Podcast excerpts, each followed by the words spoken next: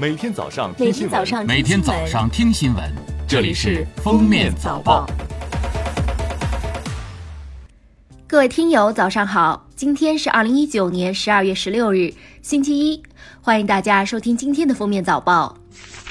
首先来听今日要闻。中央气象台预计，从今天至十八日，受冷空气影响，我国北方及中东部大部地区先后有四到五级风，阵风六到七级；西北地区东部、华北北部、东北地区、江淮及江南等地的部分地区气温将下降四到八摄氏度。其中，内蒙古中东部、东北地区降温幅度可超过十摄氏度。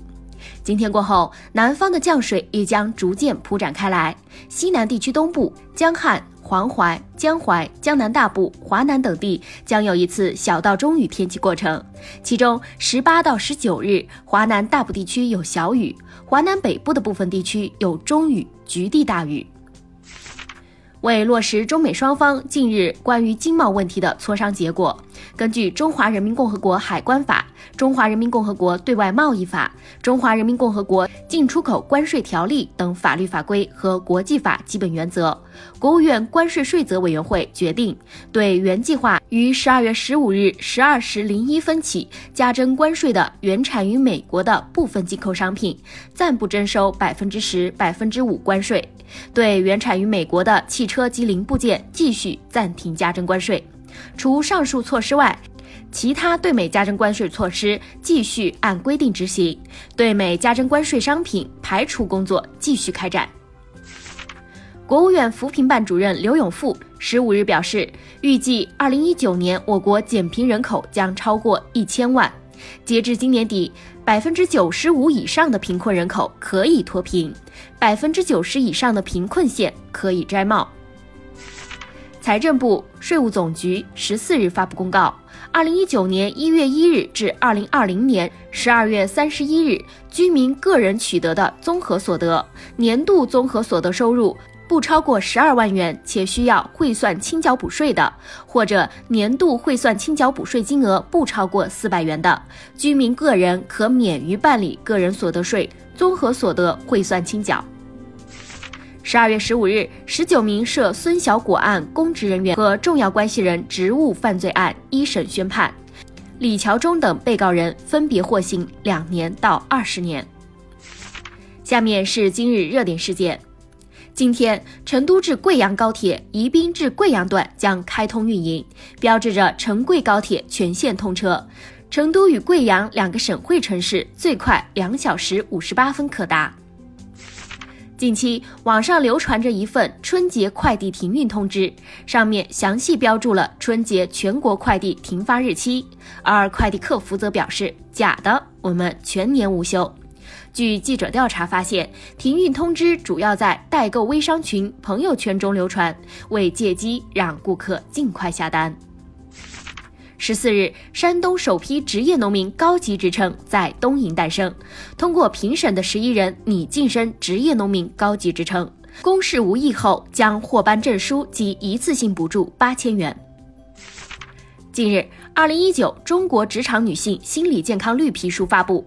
调研表明，约百分之八十五的职场女性在过去一年中曾出现焦虑或抑郁的症状。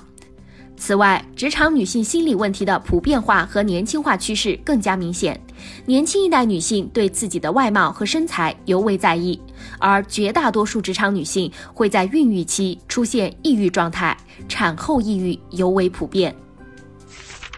十二月十五日，二零一九年国际乒联年终总决赛男双决赛。许昕、樊振东对阵中国台北组合，总比分三比一获胜夺冠。这也是国乒继二零一一年马林、张继科夺冠后，时隔八年再夺总决赛男双冠军。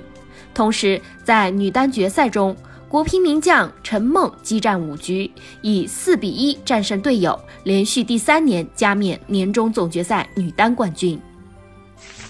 安徽一公司打着一千块一瓶神奇水包治百病的幌子，两年卖了六亿元。记者实地探访发现，所谓神奇水是钾含量高的地下水源。该公司通过拉人头做传销，卖快速升值的虚拟币。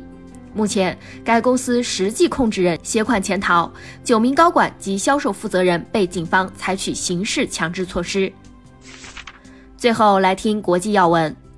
朝鲜国防科学院发言人十四日表示，朝鲜十三日晚在西海卫星发射场再次进行重大实验。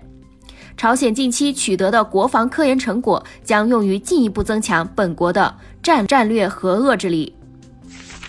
近日，日本全日空航空解雇了一名四十多岁的机长，该机长在直飞前九小时前仍在过量饮酒，被查出体内酒精含量超标。尽管航空公司临时更换了机长，但仍造成七个航班晚点超过一小时以上，近两千名乘客受到影响。